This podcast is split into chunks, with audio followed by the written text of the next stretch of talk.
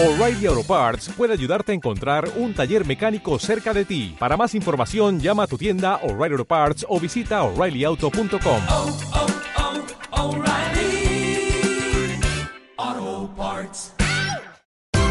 Esto es una producción de Mindalia Televisión y Mindalia Radio, audiovisuales sin ánimo de lucro de mindalia.com, para aportar conocimiento y crear conciencia.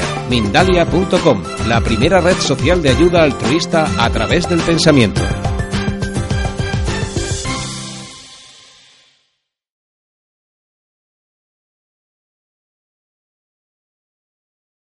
Vamos con la siguiente pregunta de Pilar, que está en Segovia, en España. ¿Qué aceite puede ayudar a la meditación y cuál es el más apropiado para calmar las emociones? Uf, hay muchos, pero bueno, a mí un aceite esencial que me encanta para meditar es el incienso. Hay otros muchos más, como he dicho antes, pues la mirra, algunos utilizan la albahaca exótica o es que hay, hay, realmente muchos que se pueden utilizar, el nardo, la salvia. Yo sobre todo utilizo el incienso. A mí el aceite esencial de incienso me ayuda enseguida. Y si ya le pongo un poquito de rosa, me ayuda a meditar y a poder ver todo desde el corazón, desde el amor incondicional. A nivel emocional, la rosa o el geranio, que no he hablado mucho de él, pero bueno, el aceite esencial de geranio, puede ser el geranio de China o geranio de Egipto, de esto es ya calidades o bourbon. Bueno, el, el aceite esencial de geranio nos ayuda mucho a equilibrar nuestras emociones y a estar bien. Lo mismo que el aceite esencial de naranja. Uno puede probar a llevar un poquito el aceite esencial de geranio con rosa, que huele muy bien, o si no, poner en un difusor unas gotitas de naranja y otras gotitas de geranio y ver qué pasa. Pero sí, son grandes equilibradores de todo el sistema emocional. Maggi, desde México, bendiciones a Mindalia y a la expositora Miriam esta excelente eh, conferencia. Lástima que hace tan poco tiempo y mucha información. Esperamos que Miriam eh, quiera venir de nuevo a Mindalia en directo para seguir exponiendo, porque no sé si podré hacerte todas las preguntas que nos están lloviendo desde todo el planeta. Entonces, eh, vamos a seguir rápidamente con más, más preguntas, si te parece, para aprovechar el tiempo al máximo. Esperanza Delgado, que nos dice desde México, ¿el romero en qué nos puede ayudar? Uf, el romero es un grandísimo neurotónico y bueno, se está utilizando pues en personas que tienen Alzheimer o principios de demencia senil o simplemente problemas de memoria, el utilizarlo nos ayuda mucho. Dicen que tiene un efecto hipertensivo, pero dicen que es de poco tiempo, igual en, en, una hora o así la tensión vuelve a su ser, entonces hay que tener un poquito de cuidado con las personas hipertensas. El romero también es un eh, gran antiinflamatorio, analgésico, etcétera, sobre todo pues porque nos ayuda con el aporte de sangre. Eh, a cualquier, eh, pues cualquier torcedura que tengamos, así hacer un aceite que tenga unas gotitas de aceite esencial de romero está muy bien, pero hay que tener cuidado y aquí nos metemos en otro tema que serían los quimiotipos, es las plantas diferentes según eh, químicamente definidas, digamos, según de dónde sean o todo esto. Eh, por ejemplo, hay un tipo de romero que es el romero quimiotipo alcanfor, es decir, que tiene mucho alcanfor en su composición y que puede llegar a ser neurotóxico. Entonces hay que tener cuidado y no utilizarlo, por ejemplo, pues eh, para vía interna, es decir, no ingerirlo nunca. El romero quimiotipo verbenona es muy bueno, por ejemplo, para los músculos, pero tampoco sería bueno ingerirlo. Sin embargo, el romero quimiotipo 1,8 cineol, que es otro quimiotipo diferente, otra planta diferente, pero con, pues, con composición química diferente, es muy bueno, por ejemplo, a nivel respiratorio. Entonces habría que ver qué romero y ver cómo utilizarlo bien. Eh, yo os, eh, invito a que veáis eh, las guías que se están publicando ya muchas, eh, muchos tipos o muchas marcas comerciales de aceites esenciales donde viene la ficha técnica, exactamente los efectos delimitados y tener mucho cuidado al utilizarlos. Es decir, si no sabéis, por favor, no os lo, no os lo toméis de ninguna manera. Es mejor eh, asegurarse bien antes de darse un aceite esencial y siempre la proporción que os he dicho, la mitad en gotas de los mililitros que vayamos a utilizar por vía externa. Muchísimo cuidado con aceites como canelas, etcétera, que por ejemplo en la piel nos pueden hacer también un poco de, de reacción. Entonces, es mejor asegurarse lo esté bien la ficha de un aceite esencial antes que, que, empezar a utilizarlos sin conocimiento. Silvia S., no sabemos su apellido, pone S., dice Miriam, cuanto sabes, gracias por compartirlo. Y antes de hacer la primera, la siguiente pregunta, me gustaría compartir con vosotros eh, la inquietud que tenemos porque pongáis, eh, por favor, vuestros eh, países a la hora de hacer preguntas. Hay gente que está haciendo preguntas y no nos, no nos pone el país desde donde lo hace. Es muy sencillo. Simplemente haces tu pregunta y eh, pones luego el país o la provincia en caso de ser eh, España. O si quieres también decirnos la provincia para que la digamos por aquí de tu país, desde donde estás, pues muchísimo mejor. Queremos crear y creer en la comunidad y que esa comunidad se manifieste eh, físicamente, aunque estamos unidos de corazón en todo el planeta en estas conferencias y por el saber de cada uno de los conferenciantes que eh, comparte con todos nosotros, pues queremos también eh, estar unidos en, la, localización desde donde estáis para manifestar una vez más y por todas que no existen las fronteras, que todos somos uno y que estamos unidos en todo el planeta para una formación y una información a todos los niveles. Pues eh, Marian, Marian te pregunta, lo ha hecho varias veces, ¿qué aceite va bien para el dolor de rodilla? pues unos cuantos, pero sobre todo el que he dicho, el romero quimiotipo verbenona, eh, unas gotitas de romero, por ejemplo, en 5 o 10 mililitros de aceite vegetal, pues por ejemplo un aceite vegetal de sésamo, de almendras dulces, de avellanas, eh, le echamos un par de gotas o tres de aceite esencial de romero y nos lo damos en la rodilla. Y a nivel antiinflamatorio y analgésico va muy bien. Luego habría que ver si el dolor es de tipo artrósico, si ha habido alguna intervención quirúrgica o de dónde viene ese dolor para poder añadir otros aceites a la mezcla que sean más efectivos o que le den más eh, efecto. ¿no? Bien, eh, Esperanza Delgado eh, nos dice desde México que ojalá vuelvas pronto a dar otra conferencia en Mindalia y te dice que Dios te bendiga. Gemma ha tenido una interrupción en su sesión y nos pregunta si podría verla de nuevo. Le respondemos que durante los próximos tres días estará la conferencia colgada en mi Televisión como si fuera directo y luego la retiraremos para editarla, ponerle las cabeceras correspondientes y ponerla como una conferencia más en las más de 3.000 conferencias que ahora mismo hay en Mindalia Televisión. Desde Chile nos dicen, estoy sufriendo mucha espasticidad por mi esclerosis múltiple. ¿Qué esencia me ayuda a disminuir estos espasmos y relajar y alguno que sirva para fortalecer musculatura, mil gracias. Y la pregunta la hace Mónica Isabel. Bueno, eh, como siempre digo, hay que ver cada caso en concreto para poder ayudar, ¿no? Pero un aceite que nos va a ayudar mucho a nivel tónico, como bien he dicho, es que es uno de los más, más versátiles ese respecto a nivel muscular, pues por ejemplo es el tomillo, o sea, el, romero acompañado de tomillo. El tomillo es muy, un aceite esencial muy potente que normalmente lo que hace es ayudar a, mejorar la espasticidad muscular, pero sí el romero es el que siempre nos va a ayudar a poder tener, digamos, un mayor control de los músculos. Pero claro, habría que ver el caso concreto y hacer un tratamiento diferente, puesto que hay otros aceites que se pueden utilizar. Bien, eh, dos preguntas relacionadas con el incienso. Una de Juanis, que no nos dice dónde, de dónde, desde dónde. Ah, sí, Juanis es desde México, que te pregunta, ¿cómo se utiliza el incienso? Y Dolores desde Tarragona, España, que dice cómo aplicar aceite esencial de eh, incienso para la psoriasis. Sí, el aceite esencial de incienso está especialmente, además, eh, indicado, como he dicho antes, para la psoriasis y se pone a nivel postópico. Es decir, eh, como os he dicho antes, en la mezcla que os he indicado, pero eso ya habría que hacer luego una mezcla específica, porque en la psoriasis igual necesitaríamos más dosis o, en general, ¿no? Según lo que, lo que queramos tratar. Por ejemplo, para la psoriasis, pues un aceite que viene muy bien, está también muy indicado, es el aceite vegetal de aguacate. En el aceite vegetal de aguacate, por ejemplo, en 100 mililitros de aceite vegetal de aguacate, más o menos un bote así, este es de 125, pues echaríamos unas 50 gotas de aceite esencial de incienso. Podríamos llegar hasta 100 gotas, hasta, digamos, eh, 5, al 5% de la mezcla, son 5 mililitros. Porque una gota en aromaterapia eh, o sea, perdón, un mililitro son 20 gotas. Entonces, se podría llegar a echar hasta 100 gotas en un caso concreto y luego pues aplicárselo mañana y noche, dejando que absorba bien, puesto que el aceite de aguacate es bastante gordo. Pero también se puede utilizar con cualquier otro aceite vehicular que sea más bien de los finos, eh, pues por ejemplo aceite de almendras dulces, de pepita de uva, incluso yoyoba, y se va a ver que las lesiones mejoran en muy poco tiempo. Lo que pasa es que una mezcla específica iría mejor. El aceite esencial de incienso se puede utilizar vía tópica sin ningún problema, como he dicho de esta manera, también vía olfativa, poniéndolo en el difusor o simplemente abriendo el bote y oliéndolo. Así de simple. Pasan 15 minutos de la hora en punto. Jackie eh, o Jackie te hace la siguiente pregunta. ¿Cómo hacer un aceite esencial en casa? Eh, hacer un aceite esencial en casa es posible, pero la realidad es que como mucho conseguiríamos tener una gota o dos. En algunos casos, o sea, lo que se necesita en general es eh, un pequeño alambique, o si no, pues por medio de un proceso de cocción de bastante tiempo de las hojas de la planta, en bastante agua, pues podemos conseguir algo parecido a un hidrolato o agua de destilación y una pequeña gotita de aceite esencial.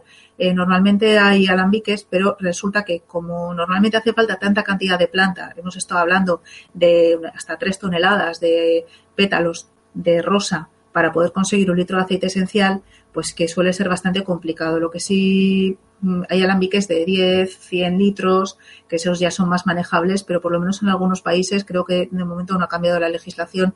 En España, por lo menos, que yo sepa, es la, legislación más cercana a mí que conozco, eh, todavía no se pueden tener alambiques de ciertos litros en casa, puesto que eh, estarían, digamos, indicados o se sospecharía que podrían ser utilizados para destilación ilegal. Entonces eso hay que tener un poco cuidado, tener bastantes permisos y sí que tienen que ser unos alambiques primero de acero inoxidable, conocer muy bien todo y bueno, hay algunos, últimamente algunas formaciones para obtener aceites esenciales de forma, digamos, más casera, pero yo la verdad es que recomiendo que a la hora de utilizarlos mmm, no hay nada mejor que lo que sea preparado igual en, en un entorno más controlado a nivel pues, del laboratorio, etcétera, como se suelen hacer estos aceites. Al filo de esta, esta respuesta, Nerea desde Madrid, España, te pregunta, ¿alguna web donde comprar aceites esenciales? Hay muchas webs realmente, o sea, millones de ellas. Hay marcas, pues eso está en España, eh, ahora está Terpenic, Marnis, Pranarom, todas estas son marcas de aceites esenciales de confianza, Essential Aroms, hay muchísimas eh, a nivel nacional e internacional y entonces es un poco también ver eh, qué es lo que quiere uno como aceite esencial. Yo he tenido que a veces hacer eh, algo llamado ensayo y error, mucho error y poco ensayo, porque por más que he algunos aceites no eran nada de calidad, pero poco a poco todo esto se está regulando y algunas marcas de, pues, que ya son de, digamos, de confianza, como es Terpenic, una de ellas, eh, hay otra que es Florians, que se acaba de lanzar al mercado, eh, Marnis lleva mucho tiempo, desde los años 60, que es una marca creo que de Murcia, que tiene unos aceites esenciales, no tiene mucha cantidad, pero funcionan bien. Eh, pues eso, como os he dicho, Essential Aroms, Plan Arom, hay muchos, realmente hay muchas. Se trata también de ir viendo y de ir conociendo poco a poco, pues al, al meternos en el mundo, en este mundo, ¿no? Yo muchas veces prefiero casi derivar a las personas a que si tienen cerca una herboristería de referencia, como aquí, bueno, en otros países no sé cómo será, pero en España sí que hay herbolarios, que ya tienen muchos aceites esenciales, muchas personas ya se están formando al respecto y, por, y saben eh, explicar de una forma clara pues un poco la calidad de los aceites esenciales, etcétera, pues para la hora de elegir, ¿no? Yo a veces creo que es un poco la mejor vía. Nelea te da las gracias por esta, esta orientación y eh, Charo te dice, como siempre, es un regalo escucharte, guapísima, desde Euskadi, un beso. Y hablando de guapísima, voy a recuperar una pregunta, a ver si la puedo, porque hay muchísimas, eh, y si no, bueno, pues eh, haré la que tenga cerca pero te preguntan por tu piel, por tu cutis. Eh, eh, pero bueno, voy, voy a intentar eh, in, encontrarla porque no la encuentro, pero a ver si está por aquí. Uh, bueno, voy a hacerte otra pregunta, ahora la encuentro. Patricia, desde República Argentina, ¿me podría decir por favor si la planta de malva es la misma que la de incienso? Aquí a veces dicen que es lo mismo. Muchas gracias. Pues realmente lo desconozco. Sí que he oído a veces hablar de un tipo de malva. Eh, el nombre científico del aceite esencial de incienso es Boswellia carteri. Y hay varios tipos de Boswellia en el mundo, pero el aceite esencial al que yo me estoy refiriendo todo el rato es el que se obtiene del árbol Boswellia carteri. Nombre, género y especie es algo que tenemos que tener en cuenta en la aromaterapia siempre. El nombre científico es lo que nos va a decir que la planta es lo que esperamos que sea. ¿Vale? Boswellia carteri y con Y, o sea, perdón, con W y sin Y, dos, dos Is al final. Bien, vale. Vamos a hacer eh, esta pregunta que te decía antes. Sayonara, precisamente, es quien la hace. Miriam, porfa, ¿el secreto para tener una piel como la tuya? bueno, pues en primer lugar creo que la genética, tengo esa suerte, siempre me dicen lo mismo, y no lo sabía. Y en segundo lugar, que yo me hago mi propio aceite facial con aceites vegetales y esenciales mi propia mezcla y bueno, simplemente eh, fue otra de las necesidades más que surgió como a lo largo de mi vida hasta llegar a la aromaterapia, pues veía que las cremas comerciales no me ayudaban, tenía un acné bastante importante y no veía solución. Entonces un día dije, pues quiero hacerme mi propio aceite facial yo, entonces no utilizo crema, solamente utilizo ese, ese aceite facial que yo me hago y que me doy una vez al día y pues de momento es suficiente. Ya la has liado, ya la has liado, Miriam, porque te estás preguntando cuál es el secreto de ese aceite facial que te das. Bueno, si no lo quieres revelar, eh, lo entendemos y seguimos con las preguntas porque parece ser que es algo, es un, una patente secreta, ¿no? No, realmente es una mezcla, pero hay que hacer mezclas especiales para la piel de cada persona. Si os puedo decir que procuro poner un aceite esencial Mm, prácticamente en todas mis mezclas, que es el aceite esencial de incienso, como ya os he dicho antes, un elixir de belleza. Pero eh, sí que hay otras mezclas que hay que adaptar, tanto con aceites vegetales y esenciales. Yo también, de otro de los productos que realizo pues en consulta y así, pues es, eh, son aceites personalizados, tanto faciales como corporales, ¿no? Pues un poco porque me gusta este mundo y pues porque un día me enfadé con mi hermana que es esteticien y le dije, ala, a que yo también lo hago. Bueno, pues ahora ya las dos estamos aprendiendo la una de la otra, entonces pues digamos que, ha sido muy enriquecedor, pero sí que es cierto que, que bueno, que hay que ver cada persona qué tipo de piel tiene y qué aceites le pueden venir bien. Hay además mucha literatura al respecto y realmente es enriquecedor. Yo de hecho hace años que no utilizo cremas para la cara. Como la medicina integrativa, cosmética integrativa entre tu hermana y tú, ¿no? ¿Perdón? Sí. Que digo como la medicina integrativa, cosmética integrativa. Eso es, enfermería integrativa, cosmética integrativa, todo integrativo. Aquí hay que... Desde Águilas, España, soy argentina, Clara, y la malva no es lo mismo que el incienso. Aporta ¿eh? Muchas gracias. Desde Badajoz, Elisa, en España, ¿sería perjudicial o contraproducente usar las colonias, geles, cremas, hidratantes, etcétera, comerciales? ¿Sería mejor usar naturales? Muchas gracias por la conferencia y por todos los datos que estás dando. Gracias. Bueno, categóricamente sí cuanto más natural, mejor. Uno de mis profesores decía, una de mis profesoras, eh, decía que no te des nada en la piel que no te puedas comer, puesto que absorbemos el 50% de lo que nos damos en la piel. Entonces, y todo eso va a sangre y también va al hígado al final, ¿eh? no en una primera vía, pero sí en una segunda. El hígado es el gran detoxificador del cuerpo. Pero sí que es cierto que estamos utilizando, y eso es otra de las cosas, pero tendría, necesitaría otra hora, otras horas más para poder explicar y hablar del tema, eh, los químicos, cómo nos están afectando. De hecho, creo que en Mindalia hay una, una conferencia al respecto de, de una persona que en Bioterra de Madrid, puede ser, me envió un, lo estuve viendo, está muy bien, sobre los químicos que se están utilizando, pero hace falta mucho tiempo. Yo, como opción personal, os puedo decir que no utilizo desodorante como tal, sino que uso sobre todo mineral de alumbre y algunas otras cosas o, eh, desodorantes que me hago yo. Yo Yolanda te pregunta de nuevo, que no lo he oído muy bien, ¿cuál es el aceite que sirve de anestésico?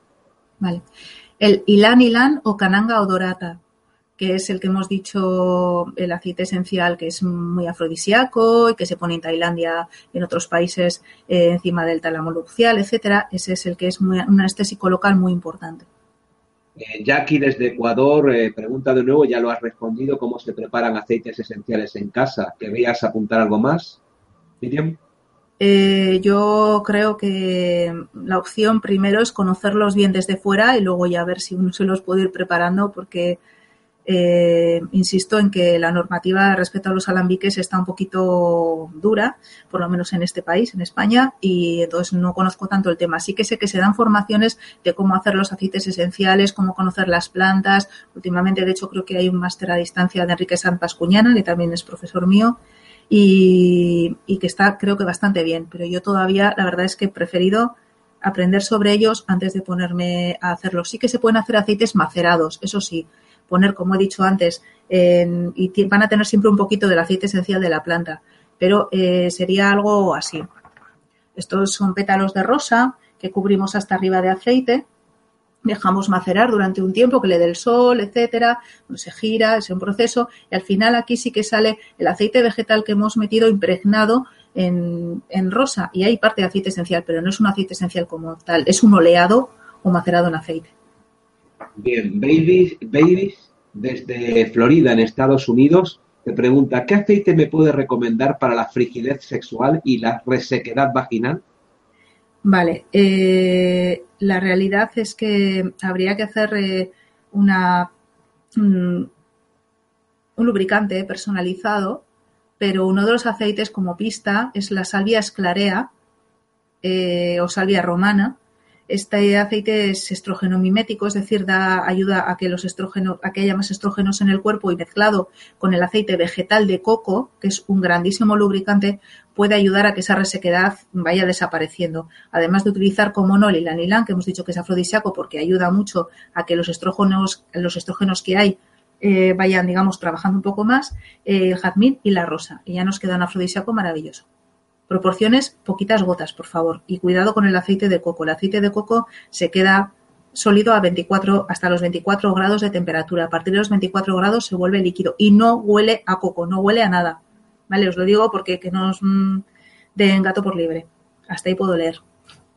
Eh, bueno, eh, eh, esperamos que podamos leer entre líneas, porque hay aceites de coco que huelen mucho a coco. Ya, pues no. Esa esencia no es, no es coco. Vale, Esther Flanagan desde... Ma- Perdona, repite lo que no te hemos escuchado. El coco no huele. El aceite de coco no huele. Vale. Esther Flanagan, Madrid, España, dice, soy quiromasajista y utilizo la lavanda Ilan Ilan con aceite de almendras. ¿Podrías darme algunas recomendaciones de mezclas para los masajes relajantes? Mil gracias. Pues el, aceite que estás utilizando está muy bien para un masaje relajante. Si también se le pone azar, perfecto también. Ayuda eh, naranja, mandarina, manzanilla, cualquiera de ellos. Ya está. Miquel desde, a ver, vamos a ver, Miquel eh, desde Pamplona eh, te pregunta si das eh, cursos a personal sanitario y no, perdón, pe- cursos a personal no sanitario o público en general. Sí, eh, doy cursos personalizados, también doy cursos con la Escuela de Aromaterapia Clásica y Contemporánea pues por varios puntos de España. Eh, últimamente estamos empezando a probar poder dar cursos online y también en el Instituto ISARPE de Ciencias de la Intuición y Terapéuticas, que es eh, por medio de los que conocí, del cual he conocido a Mindalia y que bueno que empezamos un curso en enero concretamente aquí en San Sebastián, que es una opción también muy buena en el que vamos a ver muchas vertientes muy interesantes de los aceites esenciales. Recordaros también a todos eh, vosotros y a Miriam, por si quiere aprovechar la coyuntura, que Mindalia eh, televisión está preparando toda una plataforma, una poderosa plataforma para dar cursos online a todo el planeta con los conferenciantes que quieran darlos por módulos y que a partir de primeros de este nuevo año que comienza estaremos ya con algunos cursos online. Así que, Miriam, si te quieres apuntar, bienvenida seas también, podremos hablar. Sunil, desde al Perú, eh, a, a Bancay, en Perú, dice que eres una sabia y te felicita por la conferencia. También eh, desde Madrid, abunda en lo que estábamos hablando hace un momentito y te pregunta, ¿dónde estudiar aromaterapia? ¿Dónde? Pues todavía hoy es complicado, por eso eh, yo estoy intentando, bueno, hay sitios online, sitios donde se pueden dar cursos, yo la verdad es que es eso, estoy pues a nivel individual y luego pues voy diseñando formaciones y cursos según pues eh, hay organismos o que los que lo solicitan, ¿no? Pues uno ha sido el Colegio de Enfermería de Guipúzcoa, donde he dado cursos de enfermeras y matronas, eh, como he dicho, ISARPE, aquí en San Sebastián, Instituto de Ciencias de la Intuición, donde también doy una formación eh, muy, muy completa que he diseñado yo y luego también doy la formación de psicoaromaterapia del máster en aromaterapia en la escuela eh, de aromaterapia clásica y contemporánea. Entonces, ahí poco a poco, pues bueno, yo he ido bebiendo de varias fuentes y eh, informándome. Si, bueno, estoy abierta a que, a que os podéis poner en contacto conmigo y os puedo guiar o ayudar de la mejor manera para que obtengáis la mejor formación posible, por lo menos que existe. Sí que es cierto que mucho material que, que tengo y muchos contactos eh, son, o sea, mucha bibliografía ya está en inglés y francés y tengo que beber de esas fuentes. Y bueno, pues es lo que hay, no hay tanto publicado en español, pero sí que hay cada vez más recursos. Fernanda, desde Barcelona, te dice felicitaciones, excelente, muchas gracias, qué crack. Y Mindalia eh, también lo ratifica porque estamos aprendiendo mucho esta noche contigo, Miriam. Muchas preguntas. Hemos eh, atravesado ya en la hora y media. eh, estamos en el último tramo horario hasta las eh, hora en punto, eh, dependiendo del país donde te encuentres, en el que va, en el tiempo este vamos a intentar hacerte el máximo de preguntas. Y Mónica Isabel te dice muchas gracias, Miriam, gran conferencia y por compartir tu gran conocimiento. Y bueno, eh, agradece también a Mindalia, pero nosotros simplemente somos eh, enlaces con vosotros. Si no estuvierais tanto los conferenciantes como la gente que recibe esa información, nosotros no tendríamos nada que hacer. Un gusto hacerlo, un placer y un honor estar con todos ustedes. Pilar Rojo desde España, ¿cómo podemos saber que la composición de un aceite esencial que vamos a comprar no tiene componentes inadecuados?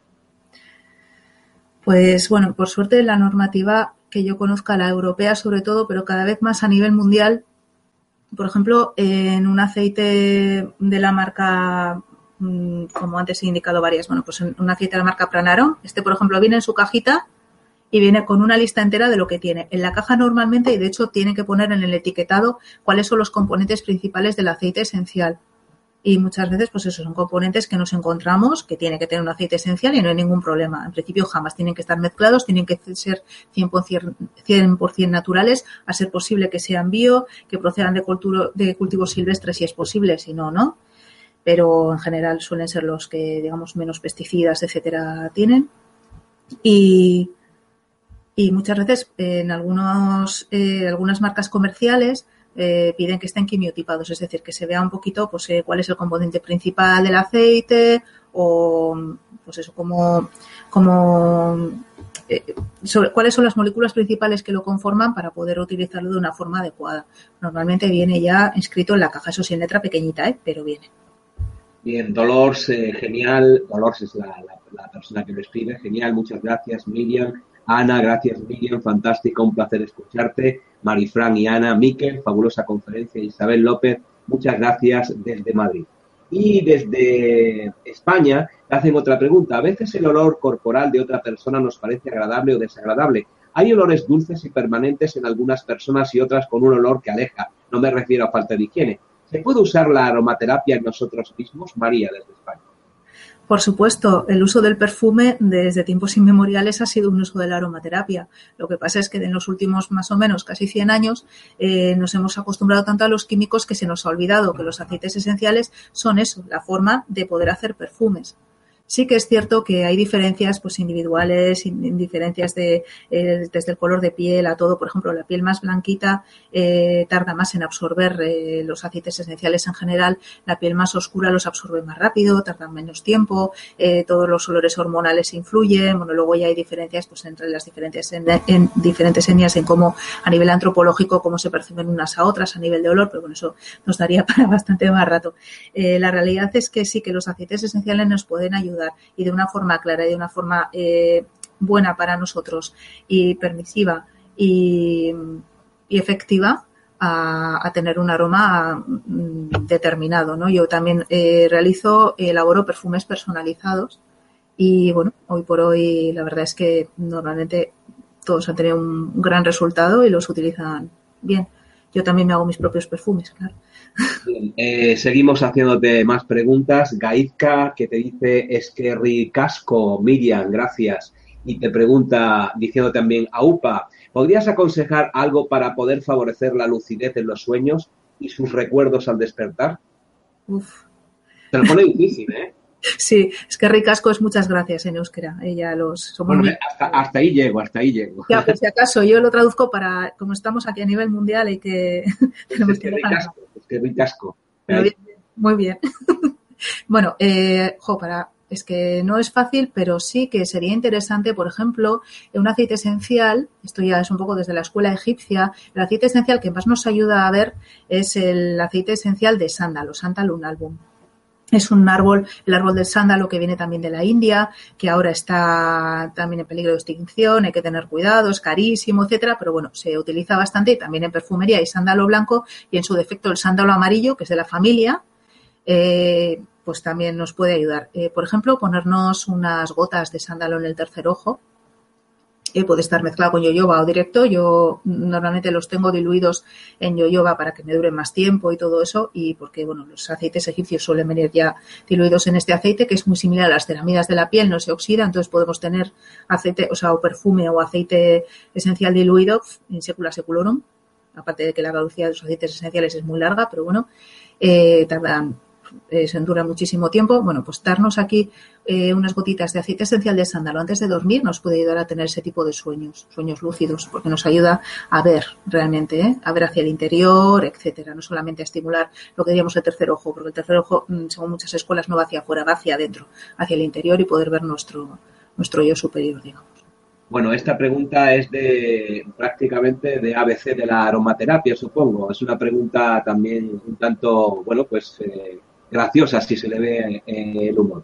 ¿Qué aceites son buenos para combatir el olor en los pies y los zapatos desde Marbella, en España? Muy bien. Eh, hay dos, eh, sobre todo si tienen que ver con el eh, olor producido por uno por hongos y el otro por el exceso de secreción a nivel hormonal que también, hay- también suele dar problemas, sobre todo en hombres.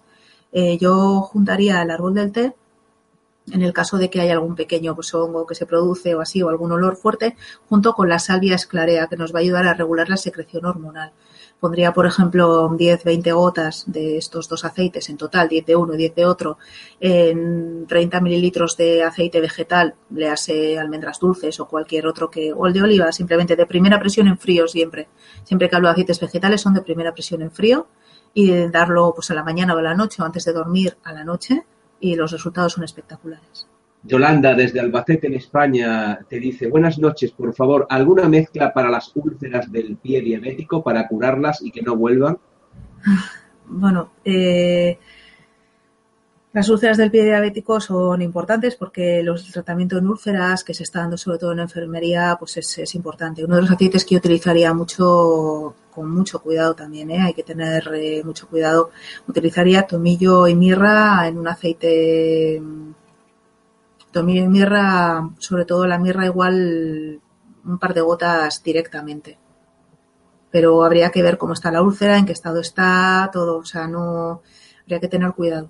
¿Eh? La mirra nos puede ayudar en algunas heridas más bien superficiales, pero si estamos hablando de un pie diabético, habría que ver otras cosas, si hay pulso, cómo está la úlcera, cómo, entonces eso ya tendría que ser una, una consulta eh, con un aromaterapeuta de, de referencia para, para, que pudiera elaborar la mezcla adecuada. Hay, sí, algunas, hay, algunas, otras personas interesadas también por, por este tipo de aceites para los diabéticos. Y también abundan las preguntas sobre el dolor. Te voy a hacer una de ellas, aunque seguramente me encontraré si es que llegamos a, con alguna más que te pueda hacer. Carmen Montesinos, desde, bueno, no nos dice dónde, pero eh, pregunta, ¿qué aceite sería conveniente para combatir artrosis? Mm. Bueno, la artrosis, eh, como normalmente cursa pues, con dolores articulares, etcétera, pues uno de los aceites que más nos va a ayudar es el romero, el aceite esencial de romero. El romero quimiotipo verbenona va a ser el que más nos va a ayudar porque a nivel antiinflamatorio tiene una gran capacidad eh, de actuación. Entonces, si por ejemplo nos podemos preparar un aceite de, masaje, pues con un aceite que se absorba fácilmente, pues bueno, aunque también hay un aceite vegetal que está muy bien, que es el aceite vegetal de calófilo, que tiene eh, una parte, incluso aceite esencial de calófilo, es la planta macerada, se lo tiene en la casa Pranarom. En el aceite vegetal de calófilo podemos echar, pues en 100 mililitros, bueno, aquí por ejemplo este bote que es de 50 mililitros, le podemos echar eh, pues unas 25 o 30 gotas, ¿sí? aproximadamente algo más de la regla que he puesto, algo más de la mitad, y con esto aplicarnos, pues por ejemplo, en las rodillas o la zona que nos moleste, a mañana y noche. Vamos a ver que los beneficios son muy buenos. Más preguntas desde Córdoba, España. Miriam, gracias por compartir tanto. ¿Qué consejos daría, darías a alguien que se inicie en la aromaterapia? ¿Alguien que se inicie en la aromaterapia? ¿Me has sí. dicho? ¿Qué consejos le darías? Gracias. Bueno, en primer lugar, eh, lo primero, primero de todo es eh, que vaya muy despacio, que disfrute, que aprenda a, a, valorar y a sentir el aroma, que es lo que le produce cada aceite, que lo huela con un hisopo, hisopo eso es como un bastoncillo, ¿no? Pues que lo huela despacio, una gotita, a ver qué le produce, todo eso, cada aceite que lo disfrute, que se acuerde de que menos es más, y que sobre todo antes de probar algo, os lo dice una que os se echó demasiado ilanilán y se anestesió la cabeza, casi la lío entera, no sentía nada, fue horrible. Eh, cuidado con la experimentación, leer mucho y formarse mucho antes, o sea, ser muy cauto y es mejor tener, menos es más, pero en todo en aromaterapia, porque es mejor tener 10 aceites que conozcas bien que 60 que no conozcas, porque entonces llega un momento en que las toxicidades pueden aparecer porque hay que tener cuidado a la hora de, utilizarlos. Pero sí que yo utilizaría esas máximas, sobre todo primero el disfrute, verlo como disfrute y después ya ir viendo desde la, la premisa que menos es más, mmm, disfrutándolo poco a poco e ir adquiriendo conocimientos, porque además creo que al final, cuando uno disfruta tanto, por lo menos es lo que ha ocurrido en mi caso, al final es que es algo automático, o sea, es ya disfrutas y dices, sí, ya me lo he aprendido, qué bien que he disfrutado, ¿no? Es maravilloso, es un aprendizaje, un aprendizaje significativo por completo. Todo un telemaratón de preguntas, ¿no, Miriam? Sí. En Madrid eh, te preguntan algo que tiene que ver con lo que acabas de comentar. Dice Esther Flanagan, yo compro aceite esencial de lavanda y en la caja pone que se puede tomar directamente con una cucharadita. ¿Para qué sirve ingerirlo? Bueno, a nivel interior eh, nos puede ayudar a calmarnos de otras maneras. De hecho, hay alguna mezcla que tiene la lavanda a nivel interno, pues en problemas muy de insomnio muy fuertes. También a nivel respiratorio la lavanda es muy buena. Pero yo lo utilizo más a nivel externo simplemente porque no me gusta cómo sabe. Sabe a rayos. Entonces, yo lo utilizo más a nivel externo, pero sí se puede utilizar a nivel interno en muchos casos. Eh, desde Málaga, Sayonara te pregunta, ¿puede que una gran cantidad de aceite esencial de jazmín haga el efecto contrario y provoque insomnio? Una noche en la que me impregné, el olor era tan intenso que me hizo entrar en shock.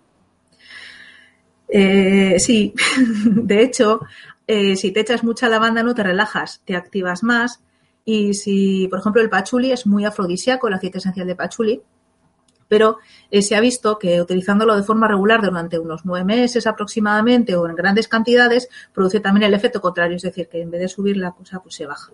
Es lo que tiene. Hay que tener cuidado. He dicho siempre que menos es más. Así que cuidado con el jazmín, que tres gotitas van de maravilla, pero igual más nos pueden llegar a saturar tanto que nos molesten. En perfumes se hace también así. El jazmín se utiliza con mucho cuidado. Maite desde Córdoba te da muchísimas gracias y eh, Susana desde México, te pregunta, ¿qué recomendarías para tratar problemas como la gonartrosis, artritis, osteoartritis, para calmar el dolor en definitiva? Sí, eso lo he apuntado antes en la otra pregunta con respecto a la artritis. Yo hablo del eh, aceite esencial de romero, quimiotipo verbenona, y puede mezclarse con unas gotas de ilan que como hemos dicho es anestésico, y también incluso de clavo. El aceite esencial de clavo también es anestésico. Se utiliza más en mucosas bucales, o sea, no, tipo en la boca, etcétera. De hecho, eh, una parte del clavo se ha utilizado siempre como anestesia con otros nombres, pero eh, a nivel bucal los, dentis, los odontólogos lo han utilizado muchísimo tiempo y, aún siguen. Eh, pero sí que una mezcla con ilan y romero sería muy efectiva para los dolores articulares, como he dicho antes.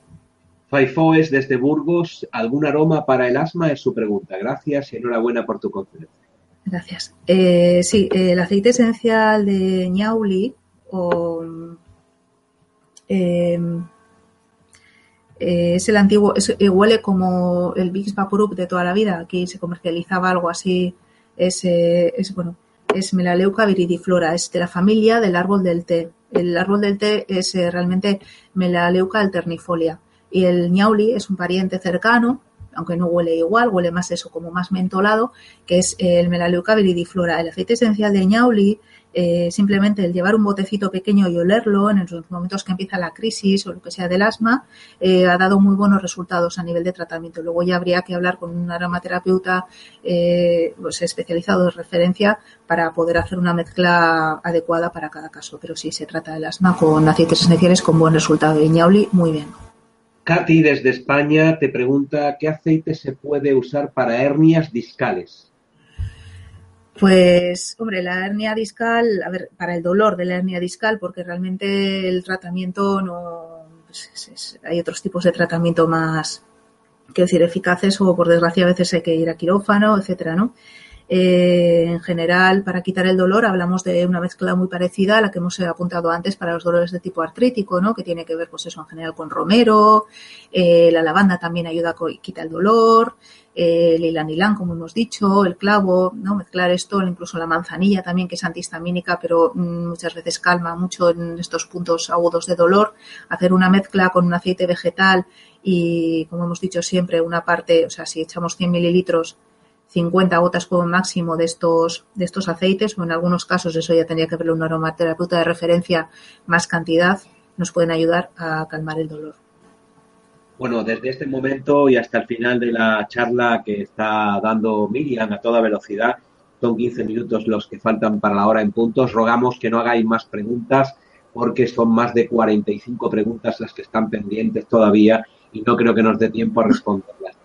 En este caso lo que hacemos, Miriam, es eh, compartir estas preguntas contigo y responderlas en una nueva conferencia, si es que quieres y tienes el, gusto de dar esa conferencia con todas las personas solamente para responder preguntas. Hay ponentes que han estado dos horas solamente respondiendo preguntas a las que se habían hecho una conferencia anterior. Eso ya lo hablamos más tarde. Ahora vamos a responder todas las preguntas posibles. Daniel, desde Canarias, en España. Un consejo para avanzar profesionalmente. Eh, bueno, pues nos puede ayudar, por ejemplo, un aceite que nos ayude a concentrarnos y a tener la mente clara, ¿no? Como he dicho antes, el aceite de menta piperita, solamente olerlo ya nos pone las pilas. Si a eso le unimos un poquito de incienso y un poquito de limón para estar en la aquella hora y el incienso para poder estar con todo nuestro ser, mm, seguro que estaremos mejor en el trabajo, más concentrados y vamos a poder avanzar. Rosy Tirado, ¿qué diferencia hay entre esencias y homeopatía? Bueno, los aceites esenciales provienen de la destilación de las plantas y son componentes, digamos, orgánicos. Eh, la homeopatía, sin embargo, es agua que ha sido sometida a la vibración más pequeña de contacto con una sustancia. Entonces, digamos que la sustancia es virtual, no es real.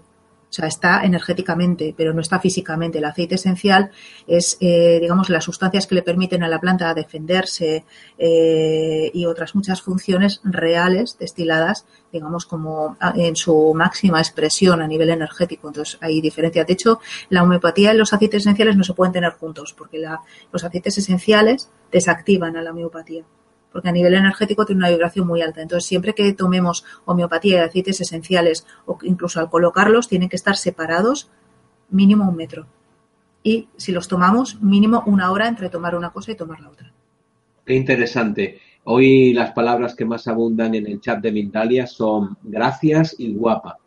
María del Mar, eh, desde Sevilla, en España, dice, hola, llevo muletas y me duelen mucho los hombros y codos. ¿Qué aceite puedo ponerme? Bueno, pues eh, hablamos de, lo mismo, ¿no? este tipo de dolores artrósicos, de dolores musculares, pues van muy, muy, muy bien con el romero, eh, con la, el ilanilán, el clavo, la manzanilla. El clavo yo lo tendría cuidado al darlo en vía externa, yo prefiero utilizar el ilanilán. Eh, la lavanda, incluso la mirra también nos va a ayudar es que al final es un poco repetir lo mismo, ¿no? Pero es bueno porque así el mensaje llega, llega varias veces y, llega más. Y nos vamos a Costa Rica con Cindy, que te da las gracias y te pregunta si podrías recomendarle algo para las manchas en la cara. Sí, para las manchas en la cara, el aceite esencial de semilla de zanahoria es espectacular. Hay que mezclarlo con otro. Yo lo mezclaría con aceite vegetal de rosa mosqueta, que también ayuda para las manchas, manchas de edad y ese tipo de imperfecciones. Y, por ejemplo, pues eso, en 50 mililitros de aceite vegetal de rosa mosqueta, pues yo echaría 25 gotas de aceite esencial de zanahoria semillas, Daucus carota, carota perdón, de semillas. ¿Vale? Porque también hay de hoja que es diferente, no, es el de semillas va muy bien y ayuda mucho con las manchas de la piel. Irma de la República Argentina te pregunta, abundando sobre la anterior pregunta, ¿qué es recomendable para esas manchas blanquecinas en la piel, en este caso para niños? Lo mismo, yo le daría aceite de vegetal de rosa mosqueta y ya está. Igual unas gotitas, dos o tres de lavanda. Ya está. Nada bueno, en Argentina la rosa mosqueta abunda por doquier. Sí, bueno, sí. En la, en la Patagonia al menos, ¿no? Sí, sí, lo que pasa es que ahora digamos que han subido los precios porque hay dos compañías que han cogido el control y bueno, eso ya son cosas internas de, de distribuidores y proveedores, pero sí, sí que es cierto que abunda, pero últimamente le han subido el precio por lo menos aquí al llegar en España. Ojalá que tengan, bueno, ojalá todo el mundo tuviera acceso a ese y a otros muchos tesoros de la naturaleza de forma lo más barata posible, de verdad, y, y porque los beneficios son muy importantes. Joana, desde Mallorca, en España, te pregunta si para calmar los perros nerviosos, ¿qué aceite iría bien y cómo aplicarlo en estos casos? Para calmarlos, perdón. Para calmar a los perros nerviosos. A los perros, ah, sí. Eh, bueno, eh, se ha visto, depende si tienen componente de agresividad o no, eh, o es miedo. Mm, hemos hecho algunas mezclas para, he hecho algunas mezclas para mm, eh, consultas veterinarias, etcétera y um, va muy bien tanto la lavanda como la mandarina, igual que a los niños. Lo que les, desa, lo que les deja a los niños tranquilos eh, también vale para los perritos, igual, igual. Es una cosa universal lo de los aceites. Ana, desde... Perdón, perdón, la mezcla puesta en difusor, con cuidado, no saturar, porque el, el, perro tiene un olfato increíble, entonces hay que tener, en lugar de utilizar, perdón, 20 gotas, 3, 4 máximo, ¿vale? No nos pasemos, pero sí, eh, son efectivos. Disculpa. Seguimos. Oh, tú. Ana, eh, desde San Sebastián, dice, ¿qué opinas del copla? No sé si acierto, pero pone textualmente del copla. No sé si es copla o copra. Copla pone aquí. En todo caso, eh, si lo ha escrito mal, no lo sabemos. Eh, la, pasamos a otra pregunta, ¿de acuerdo? Sí. Y Ana está todavía en la sala. Sí, sí, que a hacer un... aclare qué es lo que quiere decir porque no. Exacto. No, Bien, eh, pues vamos con otra pregunta. Eh, hola Miriam, y esta me viene muy bien a mí con este enfriamiento que tengo encima. ¿Qué aceite usar para los ataques de, ah no, de gota? Creía que era de, de gripe o de, o de tos. Los ataques de gota. Gracias desde Madrid. Bueno, eh, a ver, hay algunos aceites que limpian la sangre y arrastran mucho, que son además eh, buenos para, para, limpiar el hígado. Uno de ellos es el aceite esencial de limón, que como he dicho antes, lo mismo que para adelgazar o para perder líquidos, tomar un par de gotitas con aceite vegetal puede funcionar, pero para el ácido úrico así directamente depende si hay tofos o no. O sea, digamos que el limón arrastra un montón de impurezas y tóxicos que lleva a la sangre y que por medio del hígado las elimina. Pero claro, habría que ver si es un ataque agudo o es algo crónico y habría que hacer un tratamiento personalizado. Entonces, eso ya habría que verlo con el aromaterapeuta de referencia. No sabes cómo agradecer las personas que contesten sus preguntas. Gracias, gracias, gracias. Fantástica conferencia desde Tarragona, España. Gracias, se te dice por responder a, a, su pregunta. Y sigue la gente preguntando sobre dolores musculares. Ya se han dicho varias eh, respuestas en torno a eso. Vamos a intentar ir hacia otros derroteros. Eh, eh, babies, Hola, entre tarde, entre tarde, pero algo cogí y me parece valiosa toda esta información. ¿Qué eh, aceite me puedes recomendar para la frigidez? Eso ya se hizo esta pregunta, ¿verdad? Eh, sí, nos puede, bueno, pero por ejemplo, pues el aceite esencial de jazmín. Vale, eh, aquí me está aclarando Ana desde San Sebastián, disculpad, dice, queríamos poner copal y ruda. Ah, no, copal y ruda. Está Ana en la sala. Sí, bueno, a ver, el copal y, y las rudas se utilizan mucho pues en pues para limpiar las malas energías, quemadas, etcétera, ¿no? Es como más se utiliza. Eh, yo no tengo aceite esencial de copal, sí que he tenido aceite esencial de ruda, pero yo no lo suelo utilizar porque es muy tóxico, eh, ni siquiera en contacto con la piel. O sea, una cosa es que ponga igual alguna gotita en el difusor cuando digamos que la consulta está muy con mucha mezcla de energías, pero en general procuro no utilizar la ruda, excepto en algunos casos excepcionales. Y sí que el aceite esencial de ruda todavía se produce, pero está muy controlado. Yo tendría mucho cuidado a la hora de utilizarlo vía tópica o así, porque realmente es bastante tóxico a todos los niveles. María, desde Perdón, lo último que has dicho. El copal lo mismo, el copal solo la hierba, aceite esencial de copal, de copal no he utilizado nunca. Vale. María desde Alicante, una vez utilicé el árbol de té para quitarme una verruga y me fue muy bien, pero la, en la piel salieron unas ronchas rojas. ¿Es normal o estaba caducada? Hombre, normalmente tardan muchos años en caducarse, un mínimo de 5 y hay aceites que mejoran como los vinos con el tiempo, excepto los cítricos que suelen tener una caducidad de unos 3 años o así, pero más que caducarse les va un poquito, digamos, la fuerza, ¿no? El aroma se empiezan a evaporar. Eh, me da la sensación de que es posible que hiciera alguna pequeña reacción alérgica o reacción de hipersensibilidad al árbol del té por la cantidad o porque pues hay veces que las plantas llevan algún pesticida asociado que no desaparece del todo con la destilación. Por eso yo soy de la opinión que cuando siempre que los vayamos a dar vía tópica, que los utilicemos en, por medio de un vehículo que es un aceite vegetal al que vamos a, a echar esas gotas de, de aceite esencial que necesitemos y por medio del vehículo penetra en la piel de una forma más segura. Sí que es cierto que se dan hipersensibilidades a veces con el aceite de árbol del té. Es uno de los pocos y con la lavanda yo no lo he visto casi nunca. Son cinco minutos tan solo los que nos separan de la hora en punto. María del Mar, ¿qué aceite es bueno para la inflamación de hombros o codos? Eh, hablamos de lo mismo, hablamos de que el aceite de romero va a ir muy bien para desinflamar lo que haga falta. Yo es el que uno de los que más utilizo. Pero bueno, mmm, en principio ese es el que yo utilizaría sobre todo. Romero quimiotipo verbenona. Este bueno, eh, Lourdes, eh, voy a hacerte una, un par de preguntas más. Lourdes me dice, te dice desde Texas, fíjate, dice, guapa, que te ves cansada. Tantas gracias, eh, tantas gracias habrá que ver el vídeo eh, puesto que nos has dado tanta información. Abrazos. Ana te dice, muchas gracias, menuda gozada escucharte. Muchas gracias también al, al presentador. Bueno, esto no. También. Sí, de verdad. Vamos con las dos últimas preguntas. Nos quedan muchísimas preguntas por eh, que no se han podido hacer. Hemos intentado reunir, digamos que la, el sentimiento de, toda la sala, porque hay preguntas que se repiten, aunque especifican determinadas cosas en, en personas, es lógico, pero no podemos llegar a tantas y nuestro conferenciante aún menos. En todo caso, reuniremos estas preguntas, Miriam, y te las haremos llegar vía otra conferencia o vía privada. Eso ya lo decides. Vamos a hacerte las dos últimas preguntas, como te decía. Gabriela, desde San Juan de la Argentina, quería saber algo sobre el aceite de mala, malale, malaleuca, perdonad, pero es sí. la primera vez que lo leo. Nada. ¿Dónde encontrarlo? Lo compré hace muchos años y lo uso para mis dolores articulares por artritis. ¿Hay otro aceite que lo pueda reemplazar?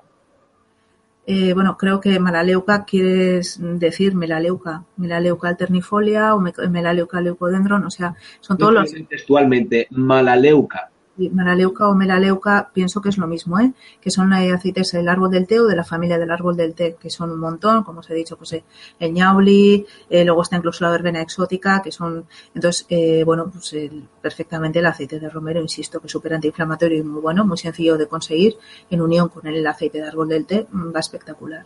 Para eso, va muy bien. Bien, y última pregunta.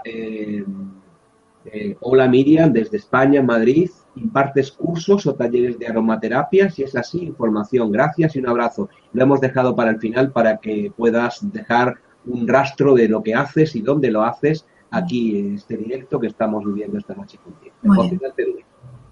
Gracias. Bueno, pues como he dicho antes, pero sí que es una forma de sintetizar. Eh, en primer lugar, pues eh, vamos a ver, doy clases en el Instituto ISARPE de Ciencias de la Intuición y Ciencias Terapéuticas de la Intuición en San Sebastián. Es un curso de cuatro módulos que empezamos en enero. Además de eso, doy los módulos de psicoaromaterapia 1 y 2 por la Escuela de Aromaterapia Clásica y Contemporánea. Y ahí, pues bueno, el próximo curso lo tengo en Bilbao, los días 19 y 20 de diciembre. Y luego, eh, en principio, hay más cursos concertados en Madrid y en Galicia para el año que viene. Yo me encargo de sobre todo de esos dos módulos. Y luego, a nivel ya eh, personal, aparte de diseñar cursos, pues doy formación personalizada diseñada especialmente para, pues eh, tanto para el Colegio de Enfermería he diseñado varios cursos que he impartido y bueno, pues un poco estoy, digamos, abierta a expandir la aromaterapia de la forma que se me presente y mejor, y mejor pueda arreglarme yo y la persona que me lo demanda o personas. Pues eh, hoy sí que la has diseminado por todos los lugares del planeta, Miriam, de una forma absolutamente impecable es de agradecer y así te lo agradecen muchísimas personas que en este momento podemos leer una conferencia impecable, maravillosa. Miriam, desde aquí puedo escuchar todos los aplausos que te están haciendo desde muchos lugares del planeta. Ya has visto que ha sido un eh, ir eh, rápidamente pregunta tras pregunta y desde aquí, desde Mindalia Televisión, Mindalia en directo, te invitamos a que puedas compartir más tu conocimiento porque es el que llega a muchísima gente y hace falta. Nosotros, antes de darle de nuevo el paso a Miriam para que se despida, eh, recordaros que mañana a las 9 de la noche, hora española y para todo el mundo, volveremos a tener una conferencia en Mindalia en directo. De lunes a viernes, ya sabéis, estamos eh, con vosotros haciendo este esfuerzo que para nosotros es un placer y un gusto porque intentamos llevar toda la información allá donde hace falta. También en Mindalia Televisión podéis ver más de 3.000 vídeos de forma gratuitos forma gratuita para que podáis saber más sobre el conocimiento humano, sobre el desarrollo personal, sobre la salud integrativa, en definitiva, todo lo que os sirva en cada momento de vuestra evolución. Todo esto forma parte de Mindalia.com, que es la primera red social de ayuda altruista a través del pensamiento positivo. Son miles de personas que en todo el mundo pues eh, se eh, ayudan a través de sus pensamientos y a los que eh, les agradecemos tanto a los que piden ayuda como a las que la, la brindan. Más de 2.500 testimonios de personas que han recibido esa ayuda a través del pensamiento son los que testifican que el pensamiento es poderoso, es eficaz, llega a cualquier parte del mundo y es gratuito.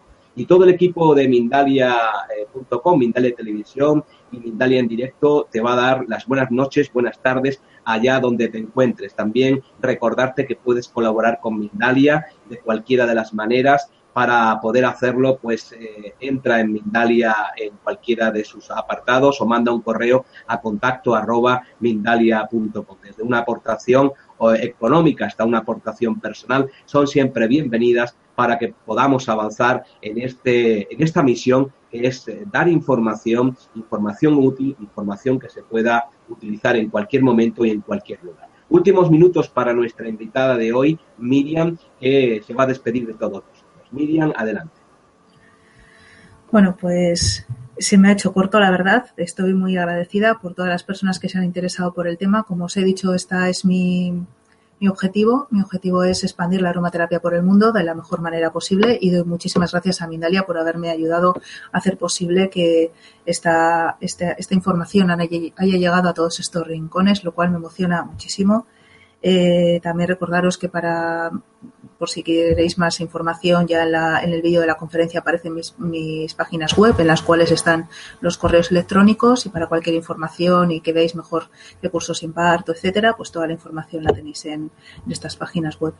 De nuevo, pues dar las gracias, me siento muy agradecida, muy feliz y creo que, bueno, pues que es un verdadero regalo lo que hoy he podido compartir con vosotros. Muchas gracias. Gracias por compartirlo con nosotros y gracias a todos los que han estado en esta sala mundial, planetaria, sala virtual, pero eh, hecha un corazón entre todos, por asistir a esta interesantísima conferencia que ha impartido hoy Miriam sobre aromaterapia. Nos volvemos a encontrar en Mindalia en directo aquí mañana, Dios mediante. Gracias a todos.